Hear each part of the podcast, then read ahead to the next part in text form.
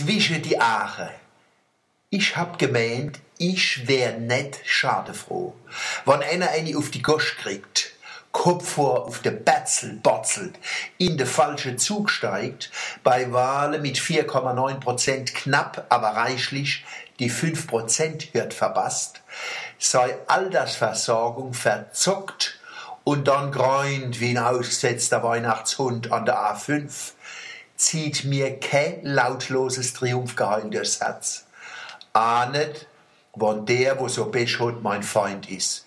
Ich kann mich am Uglick von anderen nicht freuen. Vielleicht bin ich nicht ganz klar im Kopf. Im Volksmund heißt's ja, Schadenfreude ist die reinste Freude. Und ich bin ausgeschlossen. Ich habe mir einen Termin im ZI, im Zentralinstitut für seelische Gesundheit in der Vilsbach, wo man ein bisschen tiefer liegt, geben lassen und wollte mich von meinem Mangel an Schadefreude kurieren lassen ein klein bisschen normal will ich ja auch sein. Und dann passiert's. Em Silvio B. in I fliegt ein Cash ins Gesicht. Was heißt ein Cash? Der Mailänder Dom war's, der Duomo di Santa Maria Nascente.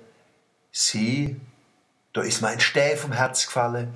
Ganz leicht ist was wahre, weihnachtlich, osterlich, poetisch. Ein Zeil vom Wolf Biermann ist mir eingefallen eins in die Fresse mein Herzblatt, auf meinem Risch, eins zwischen die Arme mein Herzkasch.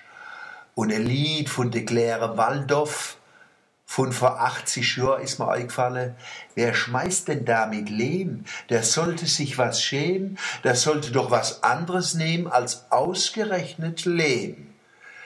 Dodra hat sich der Massimo T., wo im Silvio B. die Meinung ins Gesicht geschmissen hat, kalte dass der Massimo das Lied von der Claire Waldorf offenbar kennt und umgesetzt hat, zeigt wieder mal die völkerverbindende Wirkung vom Kabarett. Dann hat's Käse, der Massimo wär labil und geistig verwirrt. Nicht der Silvio. Du wunderst dich. Aber vielleicht meinen das die Leid, weil er sich anschließend entschuldigt hat da muss ich aber Massimo helfen und sagen, dass es vor Weihnachten war, dem Fest der Liebe. Da wird man sich ja noch entschuldigen dürfen. Wie wir manchmal sagen, wenn wir eben auf die Fies gedappt sind. Sie werden sich mal entschuldigen.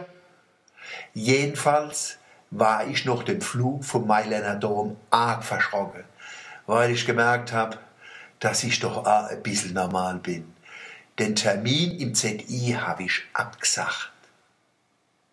Und schon geschneit hat's bis kurz vor Weihnachten.